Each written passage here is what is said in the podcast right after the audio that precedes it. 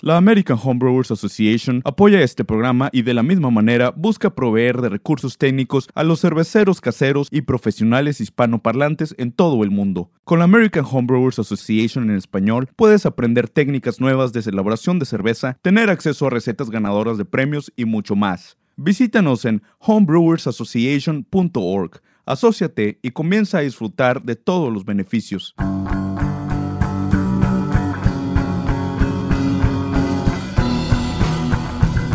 Hola amigos, bienvenidos a este episodio número 11 de Entre Cervezas, el podcast en español de la Brewing Network. Mi nombre es Pablo. ¿Cómo estás, Edgar?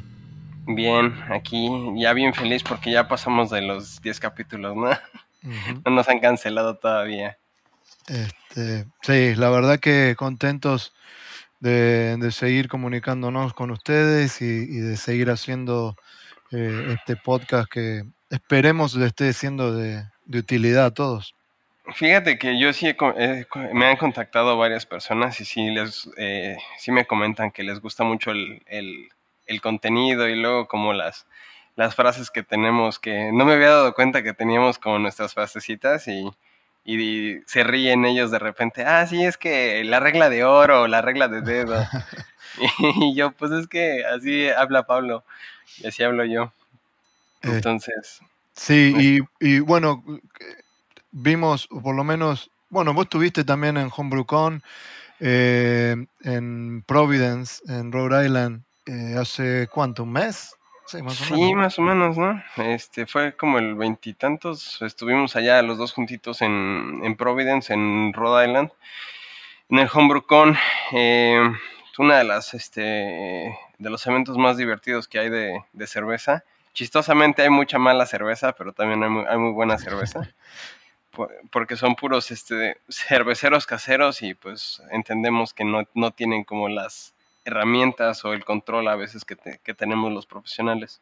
Claro, y bueno, y ahí vimos, a, por lo menos yo vi y tuve la suerte de charlar con muchos amigos.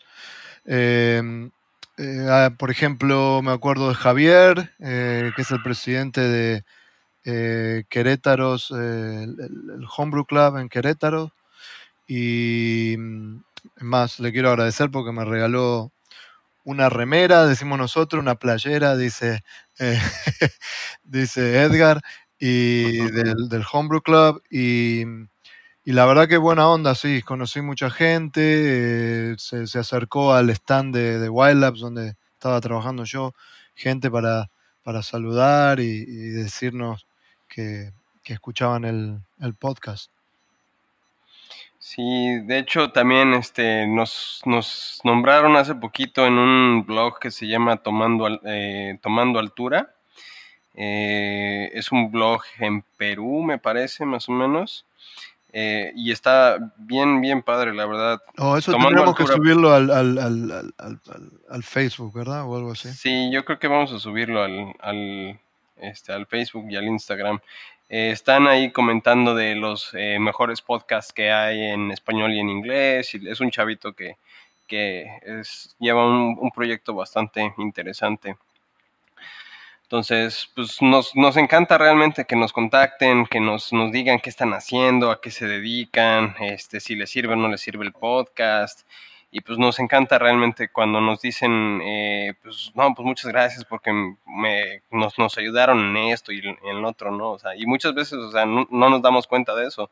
Entonces es bien gratificante y bien bonito eh, sentir que estamos aportando al, al, a, la industria, ¿no? Estamos eh, ayudándoles a todos ustedes eh, a hacer mejor cerveza y pues ahora sí que lo único que les pedimos es que nos inviten una cerveza cuando nos vean. Eh, también le quiero agradecer a mm, Ingrid Macías eh, de Ciudad Juárez que tienen una banda que se llama, espero decirlo bien, Acutus Nimbus. Y nos mandaron, después vamos a ver bien, tenemos que arreglar con, con Saúl, el editor de nuestra de nuestro podcast, a ver cómo, cómo vamos a ir de a poquito a, los amigos que nos envían algunas canciones, si la vamos a ir poniendo, si lo vamos a, hacer algún corte eh, en el eh, pedazo de la canción y ponerla al principio o al final. Todavía estamos viendo cómo, pero no se preocupen que, vamos a ir agregando esto al, podcast para que, que todos se sientan también parte de esto. Claro, y este, pues además es, o sea, un, un este, un super llamado a Saúl porque ahorita está él expandiendo un poquito como su, su portafolio, entonces ahora sí que nos va a usar como referencia para, para este, poder editar podcast y toda la onda, por si alguien, por si, por si alguien este, necesita un productor o algo por ahí, él, él es muy bueno realmente. Bueno, después podemos pasar sus datos claro, este, pues lo subimos, si no en, las redes. sociales. Perfecto. Este, para que estén al pendiente. Excelente. Eh, un poquito de lo que de lo que sigue, ¿no? Este, chistosamente los dos, bueno, tú estás todavía en Estados Unidos, ¿no? Estás allá en, casa, pero mañana vas a Guadalajara, me parece, ¿no? Mañana voy a Guadalajara. Eh, bueno, ya creo que para cuando salga este episodio ya voy a estar de vuelta. Ya voy a estar de vuelta. Pero sí, voy a estar en Guadalajara unos días visitando cervecerías, encontrándome con ciertos amigos de, que nos contactan de entre cervezas. Y también después voy a estar eh, en la Ciudad de México, voy a dar una charla eh, para Acermex y, y, los cerveceros profesionales allá sobre levadura y fermentación. Pero mm, sí, eh, eso, seguir en contacto con ustedes y, y ahora voy a estar mucho más, por medio del trabajo, voy a estar mucho más en contacto con Latinoamérica. Así que mm, está pues justamente ya te cambiaron, ¿no? Ahora vas a estar que este México y, y Latinoamérica con Florida también, ¿no? Y Texas. Sí, tengo la parte sureste de los Estados Unidos y, Latinoamérica, así que eh, contento porque era algo que, realmente quería y bueno, a ver si, si no voy a estar tan, tan seguido en Latinoamérica, pero bueno, porque es un mercado que todavía está empezando eh, para nosotros en Wildlife, pero seguramente sí voy a tener más presencia y, pueda estar más ahí. Así que eh, de alguna manera les dejo saber, como le dejamos saber a ciertas eh, personas que nos podemos contactar antes de mi viaje ahora y, a ver si por medio del, también del, podcast eh, les podemos ir dejando saber con anticipación cuándo vaya a estar en ciertas áreas de Latinoamérica, a ver si nos, nos encontramos y nos tomamos una cerveza. Pero ya que hablamos de contactarnos y eso, ¿cómo, ¿cómo se contactan con nosotros, Edgar? Pues como siempre, eh, el Facebook y Instagram es arroba entre cervezas BN, este, nuestros correos pablo arroba thebrewingnetwork.com, edgar arroba y entre cervezas arroba. Perfecto. ¿Y en, en, Facebook e Instagram es...? Eh, entre cervezas BN. Perfecto. Perfecto. Este, un último este, llamado a Cervezología MX. Son unos chavos que están subiendo este, cosas bien interesantes, ¿no? Tienen un Instagram eh, súper divertido, el cual están, están subiendo como los estilos y, sí le echan bastantes ganas, ¿eh? Mm. ¿eh? Hacen una reseña sobre una cerveza, pero hablan un poquito del estilo y pues este hacen su, su, su investigación y todo. Qué bueno. Entonces, eh, aquí en Monterrey están eh, subiendo cosas interesantes. Un día podremos arreglar para hacer una charla para el podcast también. Sí, yo creo que sí. Estaría buenísimo. Este, bueno, y hoy entonces vamos a hacer un, algo un poco, algo nuevo, ¿no? La idea sí. de hoy. Ahora sí que hemos platicado tanto de cómo hacer cervezas, pero nunca nos hemos enfocado en algo en específico. Y pues se nos ocurrió realmente sacar este nuevo formato. Eh, no va a ser, no es, no es algo de, de, todos los episodios, pero de vez en cuando vamos a estar sacando un episodio sobre estilos. Entonces ahora se nos ocurrió, este, porque a Pablo, Pablo desde el capítulo 2 quiere sacar uno de, de New England IPA, y entonces este, este va a ser el primer el primer capítulo de, estilos y vamos a abrir con las New England IPAs. Sí, es que la gente, es que están de moda, la gente los pide, la gente lo está haciendo, la gente Em, y bueno, acá en, Estados Unidos son furor y ya hace tiempo. Entonces, había, cuando recién salieron, eh, había gente que dudaba, que pensaba que era una moda, que, que, se iba a acabar rápidamente, pero demostraron que, que, no. Y una de las cosas que más me interesa a mí, yo puedo em, eh, entender gente que tal vez no le gusta el estilo por un tema de sabor o de balance o de lo que sea que no le guste la cerveza, pero a mí me parece que es un estilo eh, muy interesante porque gracias a ese estilo, gracias a este, a este estilo, eh, se, hicieron muchas, muchas eh, investigaciones del lado de los lúpulos, del lado de las levaduras, se empezó a hablar de biotransformación, se empezó a hablar de, de, ahora vamos a hablar un poquito más también de los humulinones, que son, que son eh, formas de, también agregar eh, eh, distintos factores del, lúpulo que no son solamente como hizo alfa ácidos. entonces hay cosas que, con todo el dry hopping que se está agregando en estas cervezas, cosas que se fueron descubriendo y que me parece que son muy interesantes y que ahora, hoy, hoy por hoy, hasta hay libros solamente eh, hablando de, este tema. Así que me parece que, es más, eh, hubo hace, hace unos días, uno de ustedes, creo, no me acuerdo si fue Javier o quién, de, uno de los oyentes, que, que nos hizo una pregunta sobre cómo, cómo agregarle lúpulos o sobre el agua también de las New England IPAs, así que nos pareció que, que era el momento indicado de, empezar a hablar de, ellas. Claro que sí, además pues realmente está lo que le llaman el haze craze. este, la gente se volvió loca con este estilo realmente, es como si hubieran inventado otra IPA, bueno, realmente inventaron otra IPA, pero eh, la gente empezó a, a, consumirlas mucho, ¿no? Entonces eh, Trillium le debe todo este, gracias a sus eh, New England IPAs. Eh, Treehouse también es, en los últimos años creció exponencialmente, simplemente por las New England Style IPAs. Em, Alchemist, por decir, con Heady Topper y Focal Banger. Son como los, son como los, los, pioneros, ¿verdad? y es más, hay, hay una situación, una situación cómica con, con Hedy Topper que yo no sabía, eh, pero cuando estuve ahí y, la, y la, compré, compré en lata, bien en lata, eh, hay una, en la misma lata dice que no hay que, hay que tomarla de la lata, no servirla en un vaso. Y, la historia parece es que hoy por hoy no sería un problema, pero cuando Hedy Topper salió, era tan eh, turbia que no se iba a ver bien. Entonces ellos mismos pedían que no la pongan en un vaso porque la gente no le iba a gustar, que la tomen directamente de la lata. Y, si uno la sirve en un, vaso, la verdad, comparado a las, a las Hazy IPA o la New England IPA de hoy, no es turbia, pero ni, ni, ni, ni cerca a lo que son hoy. Así que es una anécdota bien cómica.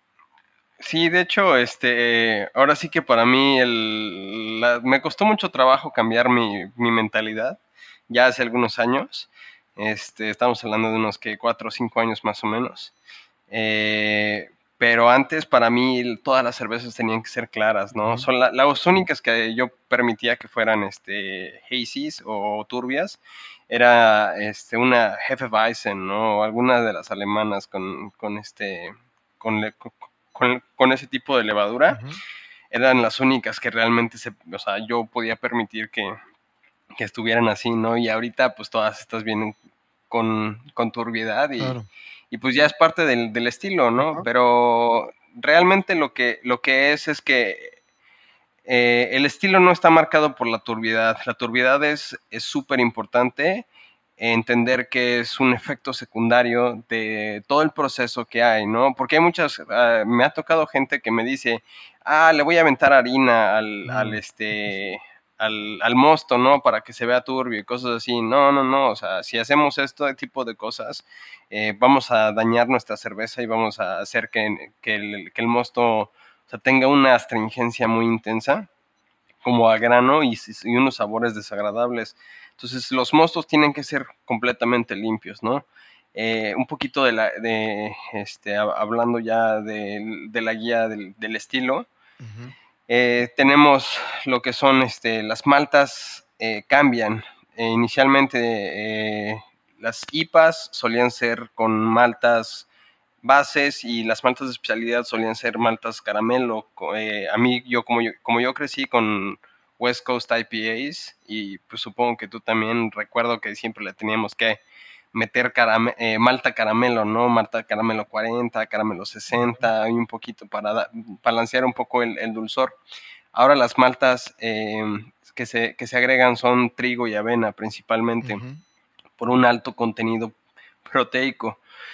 Eh, también tenemos que restringir el, amargor, eh, reduciendo las adiciones de lúpulo en el hervido y mayores adiciones en el whirlpool. El, uso de lúpulos son los, más, más, contemporáneos, con las características más frutales, como Galaxy, Citra, Mosaic o nuevos lúpulos. Esto lo hemos platicado tú y yo, el ajuste del agua, de la, química del agua es súper importante, eh, favoreciendo un poquito los, los niveles de cloruro. Fermentamos con levaduras de baja atenuación y floculación, este, ambas, y que tenga un enfoque más para generar los ésteres y las técnicas de dry hop deben de ser eh, un poco distintas, que ya habíamos platicado tú y yo de dry hop, pero me acuerdo bien, bien, bien, bien interesante. Eh, cuando salió la levadura, la London Fog, tú y yo tuvimos una conversación, ¿no? Que estaba la, la East Coast, creo que es la W... 008. LP008, ándale. Este, y me acuerdo que, me mandaste London Fog y cuando me mandaste la 008 dije, Dios mío, no, está preciosa. Esa, esa, es mi favorita, la verdad.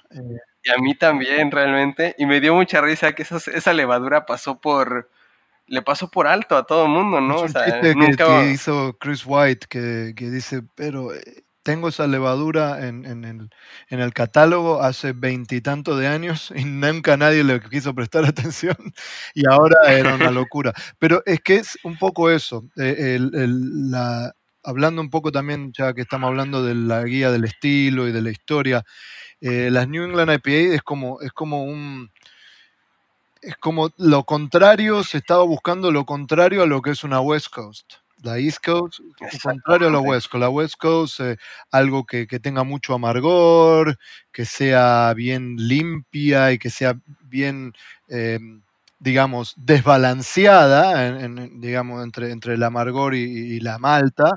Y, creo que acá lo que se buscó es algo eh, más balanceado, que tenga mucho más eh, sabor y aroma al lúpulo y casi nada de de, amargor. Y, hay, todavía, todavía hay em, dos, tipos de cerveceros que difieren. Eh, hay algunos que todavía les gusta que tengan eh, cierto amargor, las, las New England ah, IPAs, y hay algunos otros, eh, y en ese caso me incluyo yo. A mí me gusta que casi no tenga amargor, que esté bien redondeada, bien, bien balanceada, no que sea maltosa, no va a ser nunca maltosa y ya después vamos a hablar por qué. Eh, cuando nos metemos en la segunda hora y, nos metamos más bien de lleno adentro de, lo que pasa en una New England IPA, pero, eh, pero que sí sea balanceada y redondeada. Creo que esa es la palabra, redondeada, que cuando termino de tomarla no me, no me raspe absolutamente nada la garganta y que sea bien fácil de, de tomar. Exactamente. Este, ahora sí que, como dices tú, Pablo, es a causa de cada uno, ¿no? A mí, realmente, como yo crecí más con el West Coast, a mí sí me gusta más, poquito de más de amargor, este, pero concuerdo 100% contigo, ¿no? Tiene que estar completamente balanceada la cerveza. Ese es el secreto, me este, parece, de una New England IPA, balance. Tampoco que sea... Eh, hay gente que, le está, eh, no lo, deja eh, al lúpulo, lo saca, saca la cerveza muy rápido, el lúpulo todavía está muy concentrado y, uno lo toma y parece que le quema el de los lúpulos que tiene, todavía tiene partículas, no, no, ni, ni siquiera la enfrían para que para separar esas partículas y, me parece que no, están haciendo un buen, un buen, un buen ejemplo del estilo. Exactamente, a mí también me ha pasado que de repente dicen, ah, es que tienes que ponerle una cantidad masiva de, de lúpulo y al mismo tiempo hay que ponerle un chorro de sales y toda la onda, entonces, eh, no, no, no, aquí como dices tú, hay que tener un balance en general eh, para, para realmente poder em, enseñar ¿no? los lúpulos, enseñar que, que realmente eh, son la parte principal, pero no es algo que, que te va a deshacer la garganta, ¿no? A mí me ha, pasado muchas este, cervezas que son New England, IPA, IPAs y al mismo tiempo las empiezas a tomar y sientes como si estuvieras tomando, no sé, grava casi casi, ¿no? sientes como las sales te van así rasgando la, garganta y digo, no, no, no, eh, esto no. Yo creo que a la gente, a la mayoría de la gente que no le gustan las New England IPAs porque no probaron una buena versión, me parece a mí. Eh, y bueno, esa es la idea con esto. Eh, Edgar, déjame que les voy a pasar a, los, a los amigos más o menos una guía de, los números que, nos da, eh, en este caso, la Asociación de Cerveceros, acá el Brewers Association de los Estados Unidos, de, de, una New England IPA. Em, la densidad inicial entre 1.060 o a 1.070 o 14 a 17 plato.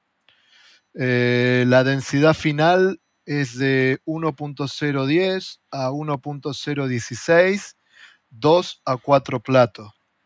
Eh, eso nos da más o menos un, un de 6.3% a 7,5%, o sea que son cervezas que tienen su carácter, tiene su, su, tienen su, alcohol y su cuerpo. Eh, el IBU es un poco, ese es un tema de discusión, pero bueno, eh, figura entre 50 y 70 IBUs.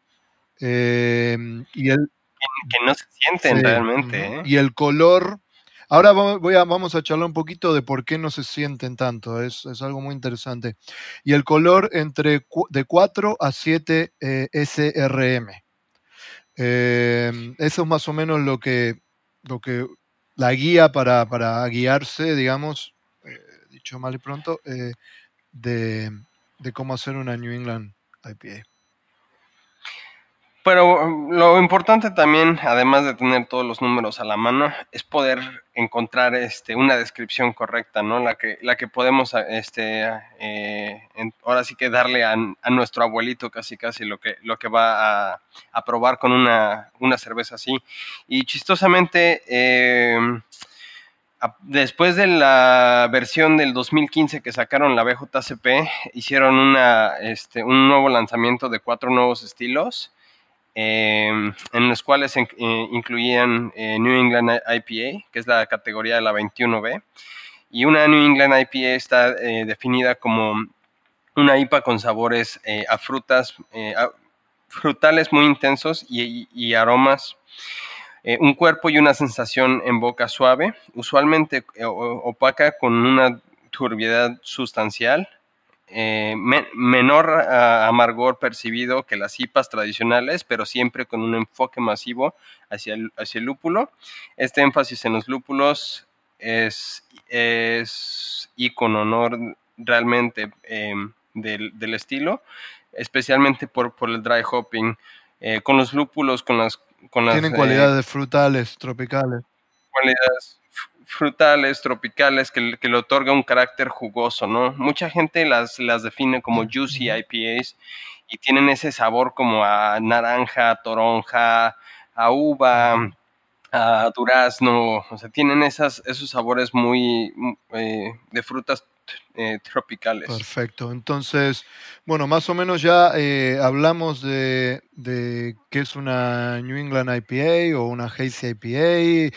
Les dijimos un poco, hablamos un poco de la, de la, de la historia, les dijimos un poquito cuáles son las guías del estilo y la descripción.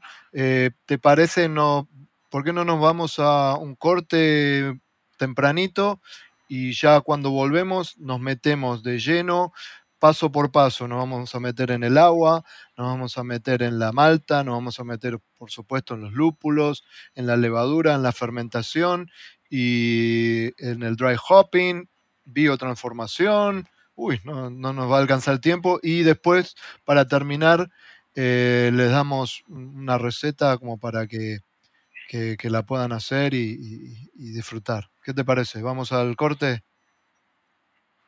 Excelente, pues ahorita regresamos con unas cervezas, ¿no? Dale, dale. Con el curso en línea Beer Savvy, tú puedes incrementar tu conocimiento de cerveza y prepararte para tu primera certificación profesional en cerveza. Beer Savvy, del programa de certificación Cicerón, es un curso que te prepara para dominar los aspectos fundamentales del servicio de cerveza, estilos de cerveza y su historia. El curso toma entre 5 a 8 horas para completarse, pero los contenidos los tienes disponibles por 90 días. Incluye videos, actividades y es una forma muy dinámica de aprender. El curso incluye dos oportunidades para certificarte como anfitrión certificado en cerveza. Empieza hoy ingresando a cicerón.org. Bueno, estamos de vuelta. Eh, gracias a, nuestros auspiciantes. Le quiero volver a agradecer al programa Cicerón y a la American Homebrew Association por, por apoyar a, este, a este programa. Eh, listo, Edgar, nos metemos, como habíamos dicho, de lleno eh, en los secretos y en bien internamente eh, en todos los puntos necesarios para hacer una buena New England IPA. ¿Con qué querés arrancar? Pues este, vamos a ir seleccionando las maltas, ¿no? Porque ahora sí que esto es, esto es de lo, de lo más padre que hay la malta base es muy similar a las IPAs tradicionales. Tenemos este pale malt eh, de dos hileras o pilsen casi siempre. Algunas veces utilizan Marisotter o, o Pearl o, Golden Promise también. A mí me gusta hacer eh, una mezcla. Eh, y me funcionó muy bien. Mm, más o menos un 50 y 50 o 60% de, digamos, eh, de base, ¿no? Estoy hablando, sacando, los adjuntos, de base, digamos, eh, un 60% de, de, una PEL o una de, dos hileras o dos carreras y un 40% de Golden Promise para que le dé un poquito más de carácter eh, a, la malta. Me, lo probé una vez y me gustó y para el que no sabe cuál es la Golden Promise, es eh, parecida a la Mayor's Order. Es una, es una, es una malta británica. Sí, sí, sí, y estoy concuerdo completamente contigo porque a fin de cuentas vamos a vamos a tener eh, no tenemos maltas caramelo no no tenemos eh, tenemos nada más malta base este trigo y avena y realmente estas todas carecen un poquito de carácter, ¿no? Entonces vamos a, si le ponemos un poquito de Marisotter, Pearl o Golden Promise, pues va, va a dar un poquito más de carácter, ¿no? Este, como habíamos dicho, pues no tiene nada de maltas caramelo ni nada, y nada más tenemos trigo y avena extra. Eh, y chistosamente, el trigo y la avena, como tienen más este, mm, proteínas, eh, van a Creo que se llama prolamina, ¿no? Las prolaminas. Este, van a generar, eh, bueno, vamos a extraer un poquito más de polifenoles de las maltas. Chistosamente, los polifenoles de las maltas eh, van a estabilizar en suspensión los polifenoles del lúpulo y esto permite la turbidad. Eh, esta turbidad, volvemos a lo mismo, es literalmente son los polifenoles de la, de la, de la malta, mantienen en suspensión a los del lúpulo y hace que se vea turbio. No estamos buscando hacer turbia nuestra cerveza, lo que estamos intentando es este, hacer eh, todos los pasos y la turbidad nada más es un efecto secundario. Recordemos esto, ¿no? Eh, en cuanto a los lúpulos, cuando estamos diseñando, pues podemos utilizar este Citra, Simcoe, Amarillo, Mosea, Galaxy, El Dorado, son como los básicos. Aún así, em, y aquí es donde entra una super discusión que, he tenido muchas veces. Este, Hedy Topper, por decir, es más dank, ah, más como a, apestosa, como mota, no sé, como marihuana. lo que pasa es que yo hoy por hoy em, ya ni tomaría casi de ejemplo la Hedy Topper porque ya a lo que hoy se toman las New England IPAs, eh, sacando, la, sacando hasta hasta digamos la parte visual de cómo se ve la cerveza, es, bastante distinta a lo que hoy por hoy se, se toma como New England IPA, ¿verdad? Exactamente, porque Heady Topper tiene esos sabores este, como danky, ¿no? Como eh, bueno, no zorrillados. ¿Cómo traduces dank? Sí, sí, es medio difícil. Es medio difícil, ¿no? Es ese olor como a, como a marihuanas de cuenta, o sea, que, que viene como resinoso más bien de, de los de, de las ah, de los lúpulos más tradicionales, ¿no? Como Centennial, eh, como Cascade, eh, más o menos estos lúpulos tienen un poquito más, más de, de resinoso, ¿no? Eh, ah, vamos a estar por debajo de los 65 a los 70 IBUs, que realmente son bastantes IBUs, pero pues recordemos que el punto de nosotros es no tener amargor. Aquí es, es donde juega eh, mucho lo que es eh, el amargor percibido contra el amargor real, ¿no? El amargor real pues vienen siendo las cantidades de IBUs, pero pues realmente estos 65 IBUs ni se sienten realmente. Sí, y a mí me gustaría agregar...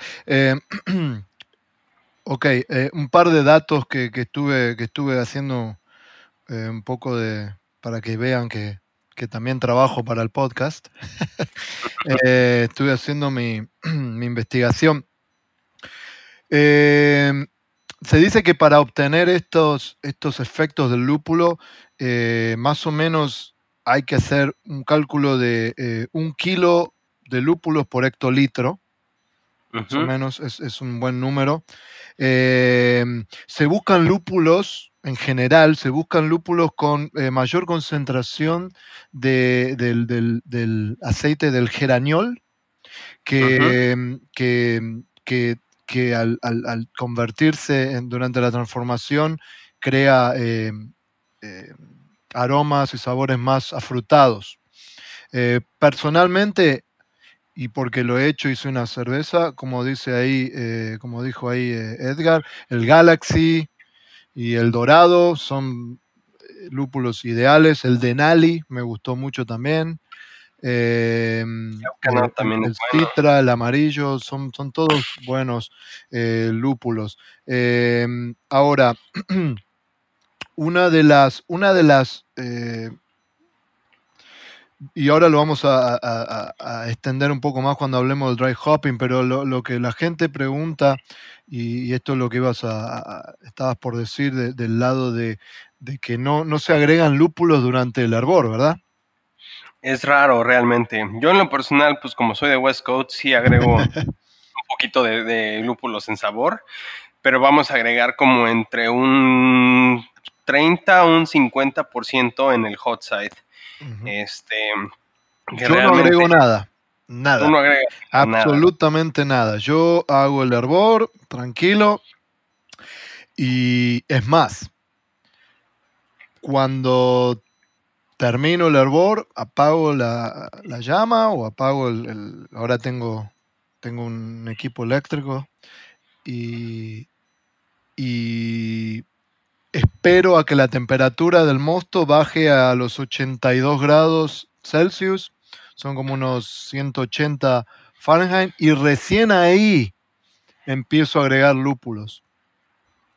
Eh, y lo que hago personalmente es, eh, ah, pongo un, un, cronómetro, una alarma de 40 minutos, ¿ok? Desde que llego a los 82 grados Celsius o 180 Fahrenheit, ahí pongo 40 minutos y cada 10 minutos le voy agregando lúpulos. ¿Ok? Eh, más o menos agrego entre un 30 y un 50% del total de lúpulos que voy a agregar en total con el dry hopping, los agrego ahí en el, en el whirlpool, lo podremos llamar. O el hop stand, como se le dice. ¿no? este, y ahí es cuando, eh, esa es la parte, así es cuando yo recién empiezo a agregar mis primeros eh, lúpulos, digamos. Claro. De hecho, o sea, como decías tú, eh, el rango de la cantidad de lúpulos se debe de hacer entre 3 a 5 libras por barril, que viene siendo de 1.4 a 2.3 kilogramos por, por, barril más o menos. Eh, pero podemos llevarlos hasta donde queramos. Eh, recordemos que entre más lúpulo vamos a agregar, necesitamos una cerveza más intensa, más fuerte, para poder eh, contrarrestar, ¿no? Eh, yo he hecho quads, quad IPAs, con 10 libras por barril, ¿no? Entonces esas, eso ya es casi, casi me da risa porque las bolsas grandes y nada más para, para, balancearla casi porque... nada más para balancearla casi casi. Eh. porque me da, me da risa porque tenemos un, un este equipito de un, un, barril y literalmente es una bolsa entera de 11 11, 11 libras parece parece un bebele no y la mitad se convierte en puro pinche es increíble este, es, pura ah, materia de, lúpulo después, ¿no? Este, ahora, hay una pregunta que muchos, muchos se hacen y yo me la hice por bastante tiempo hasta que empecé a investigar, investigar y entendí un poco más el por qué.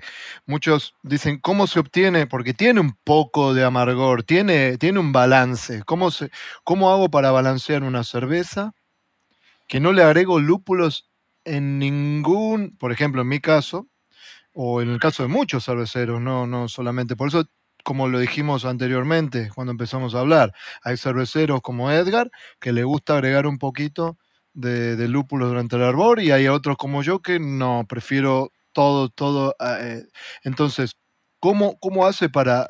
¿Cómo se hace para balancear? ¿Cómo, cómo se logra ese balance si no se agrega ningún lúpulo durante el hervor o es muy mínimo? Eh, y la respuesta no es tan complicada. Eh, ya sabemos cuando hablamos de lúpulos que los lúpulos tienen alfa ácidos, ¿verdad? Esos alfa ácidos se isomerizan durante el hervor, ¿verdad? Cuando agregamos lúpulos durante el hervor, se isomerizan y se transforman en isoalfa ácidos. Bien. Ahora, ¿qué pasa cuando no hay isomerización? Casi no hay, casi no hay isomerización. en, si lo agregamos los lúpulos a mi manera. Hay ciertamente un poco, obviamente, eh, igualmente a 82 grados, 180 Fahrenheit, 82 Celsius. Es la razón principal por la que bajas la temperatura, ¿no? Ajá, claro, para que no haya tanto isomerización, exactamente. Pero igual siempre algo hay. Entonces, un poco sale de ahí, pero otro, la mayor cantidad viene de lo que se llaman los humulinones. Creo que lo estoy diciendo bien en español. En inglés se dicen humulinones. Creo que son los humulinones. ¿Qué son los humulinones? Los humulinones son alfa ácidos oxidados. ¿Ok? Entonces, cuando un alfa ácido que tiene lúpulo se oxida en el mosto, digamos, cuando lo agrego y, y no se isomeriza, se convierte en humulinón. Un humulinón tiene dos tercios, es, es, digamos, dos tercios tan amargo como un isoalfa ácido. ¿Ok? Si un isoalfa ácido es 1, un humulinón es 0.66. ¿Se entiende? Es menos amargo, pero todavía tiene amargor. Pero ¿qué pasa? El humulinón es más soluble que el isoalfa ácido. ¿Se entendió o, o vuelvo? Pero eh, me parece que es un punto bien importante. Claro, para que se entienda bien por qué hay todavía amargor y por qué se, logra balancear la cerveza aunque no se agreguen lúpulos durante el hervor, por los humulinones. Em, y hay otro, hay otro punto también. Si los alfa ácidos que no se isomerizaron o no se oxidaron y se transformaron en humulinones, quedan en alfa ácidos. Y esos alfa ácidos de por sí también pueden aportar un poco de amargor. Es casi mínimo, es menos de un 10%, pero también eh, eh, agregan algo de, amargor eh, o, de sabor también al, a la cerveza. Así que esa es un poco lo, eh, la idea. Y otra cosa también es importante de, explicar, es que los humulinones eh, proveen un amargor más suave y más redondeado que un isoalfa ácido. Y eso es también importante, por eso, por eso es la característica que tiene el sabor y, el, amargor que es bien redondeado de, las New England IPA comparado a una West Coast. Y es por eso, es porque la mayor cantidad de amargor o de sabor proviene del, del humulinón y no del isoalfa ácido. Entonces, el humulinón es más soluble y es más eh, suave, su amargor es más suave y redondeado que el isoalfa ácido. Y esa es la, la, razón principal porque estas cervezas eh, saben de cómo saben. Claro. Em, nada más un pequeño detallito. Eh, yo he hecho whirlpools de una hora y no he tenido problemas, pero siempre me empiezo a morder las uñas con el DMS. Entonces, nada más eh, hagan pruebas, realmente no se la vayan a jugar. En lo personal yo nunca me la he jugado más de una hora. Como dices tú, tú te avientas 40 minutos, entonces estás en, el lado correcto, pero yo a partir de ahí ya tendría un poquito de miedo con el DMS. Eh, hay, también, como te digo, hay muchas escuelas, ¿no? Hay gente, y yo soy bastante como vos, todavía tengo ese miedo, pero hay muchas personas que dicen que ya las maltas están tan bien convertidas hoy por hoy, que, no tienen ese problema como tenían antes.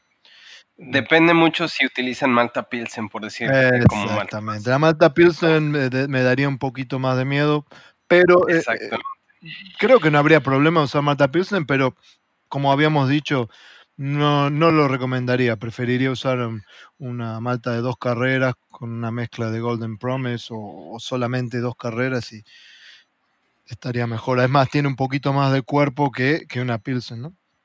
Claro, pero pues a fin de cuentas vienen siendo como los gustos de cada quien. Este, ahora sí que los invitamos a hacer sus pruebas, nada más recuerden esos pequeños puntos. Eh, nos brincamos como a la parte más ah, complicada de las New England IPAs, pero pues yo siento que es como la base, ¿no? La columna, la columna principal, eh, que viene siendo la química del agua. Eh, para tener una relación correcta, eh, se utiliza, o sea, para resaltar el lado maltoso de la cerveza, acentuar un poco los lúpulos, pero no, acentar, no acentuar la, el amargor hay que tener una relación aproximadamente de 2 a 1 o de 3 a 1 de cloruro a sulfato, más cloruro que sulfato. El cloruro va a acentuar la malta, el sulfato acentúa eh, los lúpulos, a bajas cantidades acentúa el sabor y el, y el aroma, y a un poquito a más altas cantidades acentúa el amargor. Entonces, unos números más o menos por ahí vienen siendo de 150 a 175 ppm de cloruro. Yo iría hasta 200 también, se puede llegar a hacer de cloruro. Sin problema. Como máximo, pero máximo me parece 200, pero bueno. Y de sulfato yo diría de unos 75 a unos 100, ¿no? Sí, eso está bien, sí. Es más, eh, me parece que es un muy buen punto porque eh, sedes de, de cerveceros que eh, eh, solamente usaban cloruro y, nada de sulfato y me parece que no, no eh, se, logra una mejor cerveza, se logra un mejor sabor, un mejor balance agregando las dos sales, pero obviamente siempre más cloruro que sulfato, ¿no? Sí, porque hay que recordar que hay que acentuar ambas cosas, ¿no? Hay que acentuar como el dulzor y lo jugoso realmente, este, pero al mismo tiempo hay que acentuar el lúpulo. Sin pasarnos, yo realmente sí no lo pasaría de 100, tal vez 125 ppm. No, sí, 100 me este, parece está bien, la verdad que me parece que está bien. Eh, porque siento que ahí empezaríamos a acentuar un poquito más el amargor. Aquí ya, ya depende de cada quien. Este, si uno quiere acentuar un poquito más el amargor, pues ya sabe cómo, cómo le podemos hacer, ¿no? Este. ¿Qué te parece? ¿Hablamos de macerado? ¿Cómo, cómo es esto macerado? Pues ah, yo en lo general sí lo hago un poquito más, este, más bajo. Yo sí me, mm, yo sí me lo aviento como a 149 Fahrenheit, que viene siendo como 165, 164. Digo, 65. 65, sí. 149 son 65. 65 Celsius o 64 Celsius, que viene siendo un poquito en el espectro bajo. eh, porque a mí en lo personal sí me gustan más secas mis cervezas. Eh, siento que con un secor más alto, o sea, bueno, con, un, con una cerveza más seca, podemos este, seguir tomando, ¿no? A mí las cervezas un poco dulces se me hacen un poquito que me... que ya no me invitan a, a seguir tomando. Yo busco un balance, como me parece que, como lo dije otra vez, me vuelvo a repetir, me parece que esta cerveza es todo sobre balancear. Hay que balancear la malta con el sabor, con el aroma, con, el carácter, todo. A mí, y, la verdad que sí, no, no iría muy alto, pero yo siento, no es mucho la diferencia. 150 Fahrenheit, 65.5 Celsius es lo que yo busco. Bastante cerca estamos ahí. Eh, un poquito ahí balanceado, ni, ni, ni súper ni muy alta la temperatura, ni, ni, tampoco muy baja que, me quede demasiada seca. Me parece que el balance es, es eh, por lo menos yo personalmente, lo que busco. Y de ahí en fuera, lo más importante que viene siendo la selección de las levaduras.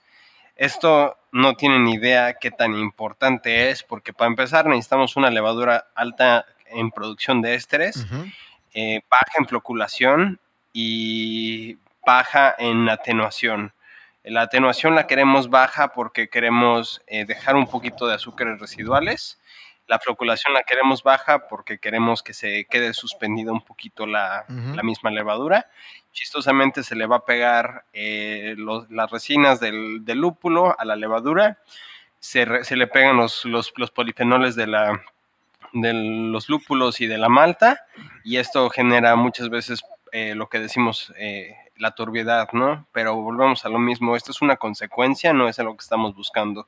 Igualmente, ah, para eh, mí, personalmente, coincido en todo lo que decís, igualmente si yo tuviera que elegir, preferiría una, una, levadura que produzca más ésteres, que sea más ah, frutada, que pueda dar más eh, sabores y aromas frutales. Me importaría más eso que eh, el tema de floculación, o, porque se, se, descubrió después de, bueno, hay muchas investigaciones, que es lo que veníamos hablando, que la levadura es comparado a, los, a los adjuntos que se le agrega y a la cantidad de lúpulos, la levadura es eh, probablemente el factor menos preponderante para, para, la, para el hazy, para la turbiedad. Así es. Ok, entonces en un principio, y me pasó a mí y todo, eh, cuando se salió hace años esto, eh, todo el mundo pensaba que había que buscar algo que no que, o sea, que, no floculara completamente, que se mantuviera ahí, y todos estaban como locos buscando qué cepa o qué levadura era la mejor, que no floculara, que se quedara ahí. Y si uno piensa en eso, sería capaz una jefe Weizen, pero no, no iba a funcionar muy bien para esta cerveza por, por, por otras características, pero Después se fue descubriendo de que, como dijo, eh, como explicó Edgar, que, la interacción, entre la malta, entre los adjuntos y eh, los polifenoles de, los lúpulos y la gran cantidad de lúpulos que se agregan durante el dry hopping, eso contribuye muchísimo más a la turbiedad que, la selección de, de, la cepa. Entonces, por eso preferiría eh, tener eh, una o, buscar seleccionar una, una, levadura que pueda producir mejores eh, ésteres y que tenga más fruta, digamos. Sí, pues justamente este, volviendo al, al, tema de, de, la 008, este, la 008 creo que flocula eh, mayor que la London Fog, ¿no? De hecho. Sí, sí posiblemente. Eh, el tema es que personalmente, bueno, yo creo que puede cambiar por, por las recetas, pero la 008 me parece que es como más redondeada, le da, es más balanceada la cerveza que la 066, que la London Fog, pero eso creo que ya pasa por un tema más que nada de, gusto personal. y tienes otra, ¿no? También que es como el, una Hay una 067 que es una mezcla eh, que se llama eh, Coastal Haze y la verdad que está muy buena. Son como tres diferentes cepas que, que las mezclamos de manera eh, ideal, digamos, para que cada una aporte lo mejor y, se, pueda, y se pueda hacer una, una buena este, una buena, una buena cerveza. Ahora, ya que estamos hablando de, de, levaduras, otra cosa que, bueno, esto se la debemos porque ningún científico todavía lo ha descubierto, pero pero creo que todavía que están en investigación hoy por hoy. Lo que estamos buscando de levaduras, eh, más que nada al margen de que estamos diciendo que sean levaduras que, produzcan eh, muchos ésteres, eh, buscamos levaduras que tengan una buena concentración de, de una enzima llamada la beta-glucosidasa. La beta-glucosidasa es una enzima que en la biotransformación, y esto lo hablamos hace. Dos o tres episodios, Edgar, que hablamos un poquito de lúpulo, de biotransformación. Eh, la enzima esta va a interactuar con eh, un azúcar que tiene eh, tienen ciertos lúpulos, y ahora podemos volver a hablar también de lúpulos, que se llaman los glucósidos. ¿Ok? Entonces, vamos a redondear para que no sea tan difícil. La levadura que sea que pueda producir muchos estrés y idealmente, y esto es lo que, por eso estas son levaduras específicas que trabajan mejor que otras. No lo sé por una forma científica, porque no, todavía no hubo o se está investigando y todavía no, no salió nada a la luz, pero se piensa que las levaduras como la Wildlab 008 o la 066 o la 067, que es una mezcla, tienen mayor concentración de esta enzima llamada beta-glucosidasa, que si se le agrega el lúpulo en, en, el momento de mayor, eh, de, la, de, la, mayor parte de la fermentación, cuando está creciendo y ebulliciendo, digamos, se le agregan los lúpulos del dry hopping que sean mm, eh, lúpulos que tengan azúcares glucósidos, que, se, que se piensan que son casi todos los lúpulos que son más que nada frutales, como lo que estamos hablando, como el Galaxy, como el Dorado, como el Denali, el, el Lemon Drop, eh, todos, esos, todos esos lúpulos eh, se está investigando y se y, se está empezando a descubrir que tienen mayor concentración de glucósido. ¿Qué es un glucósido? Un glucósido es un azúcar un poco más complejo que tiene dos partes. Una parte es la glucosa, un azúcar simple, la glucosa, pegado a un terpeno de alcohol. ¿Ok? Entonces, este glucósido por sí mismo no hace nada. Si lo agregamos mientras la levadura con esta enzima llamada beta-glucosidasa está activa, esta enzima va a poder cortar ese glucósido, a la mitad, separando la glucosa del terpeno de alcohol. Ahora, ese terpeno de alcohol se va a transformar y va a dar un aroma o un sabor eh, más que nada frutal. Eso en, ciertas palabras, y, perdón por los investigadores y los científicos, eh, es, es eh, lo que sería la biotransformación. El, glucósido tal cual no tiene aromas, no lo podemos percibir, pero cuando se corta, se hidroliza ese, ese, esa cadena, se rompe, se separa la glucosa y se, se procesa el terpeno que termina este, como residual, ese sí tiene un aroma. Entonces también por eso podemos resaltar y generar aromas que no existían antes. Este, yo sí, yo le agrego, por ejemplo, eh, a las una vez que veo actividad y a las 24 horas de haber inoculado el lúpulo, por lo menos le agrego, eh, no sé, un, tercio eh, del total del, dry hopping, se lo agrego ahí. Y, después, cada día más o menos, le voy agregando un poco más de lúpulos. ahora vamos a hablar bien, después de esto vamos a hablar de la receta. le voy agregando cada día que va pasando un poco más de lúpulo, un poco más de lúpulos. Pero es así como más o menos lo, hago yo. No sé vos cómo, cómo lo haces. Sí, pues muy similar. Este, selecciono los lúpulos que los de Nuevo Mundo, casi siempre los que traen este, los, los glucósidos y los pongo eh, al final de la, de la, fermentación, como unos dos, tres platos antes.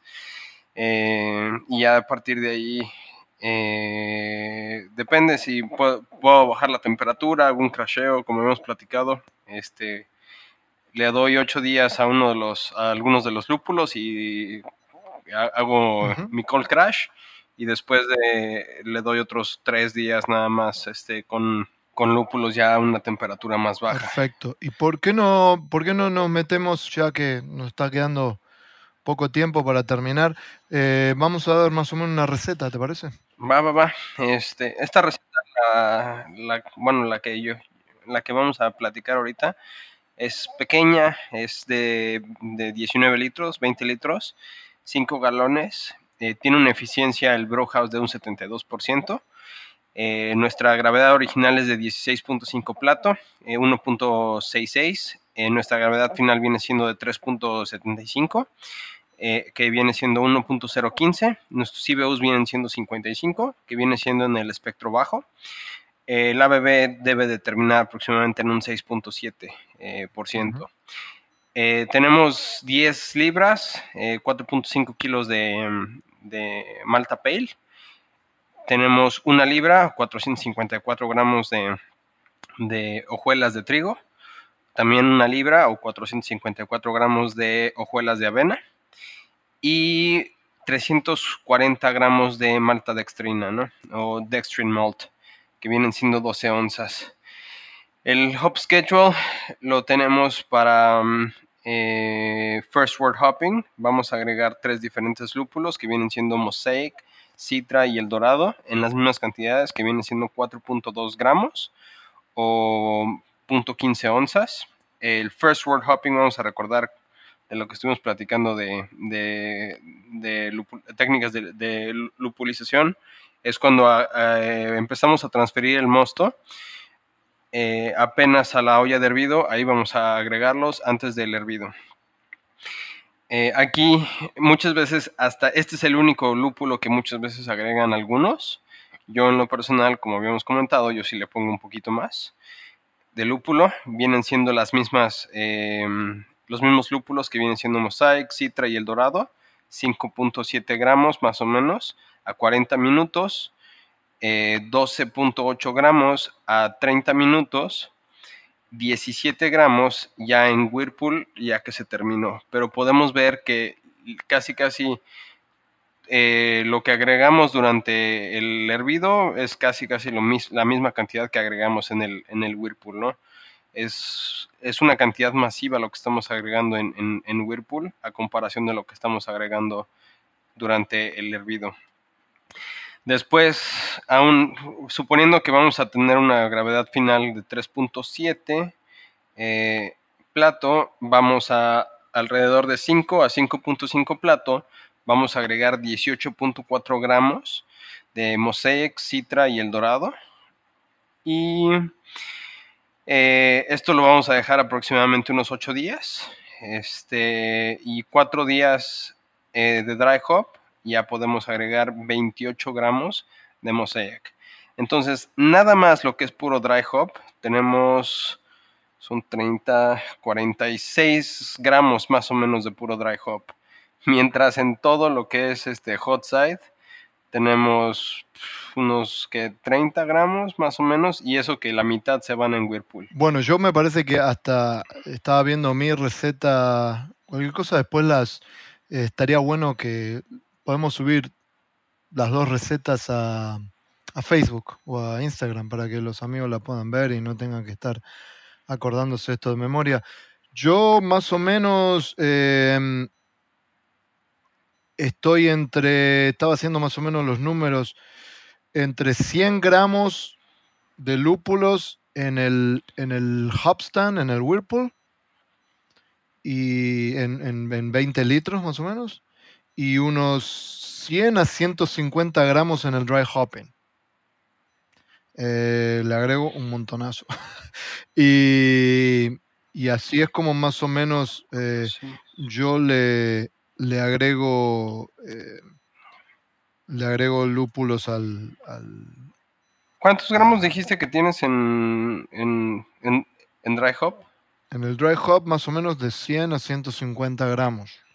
Sí, estamos muy similares porque yo tengo como 150 también más o menos. Este, ahí me, más o menos me funcionó bien. Eh, es así, ¿no? Obviamente es una buena cerveza, pero es una cerveza cara, ¿ok?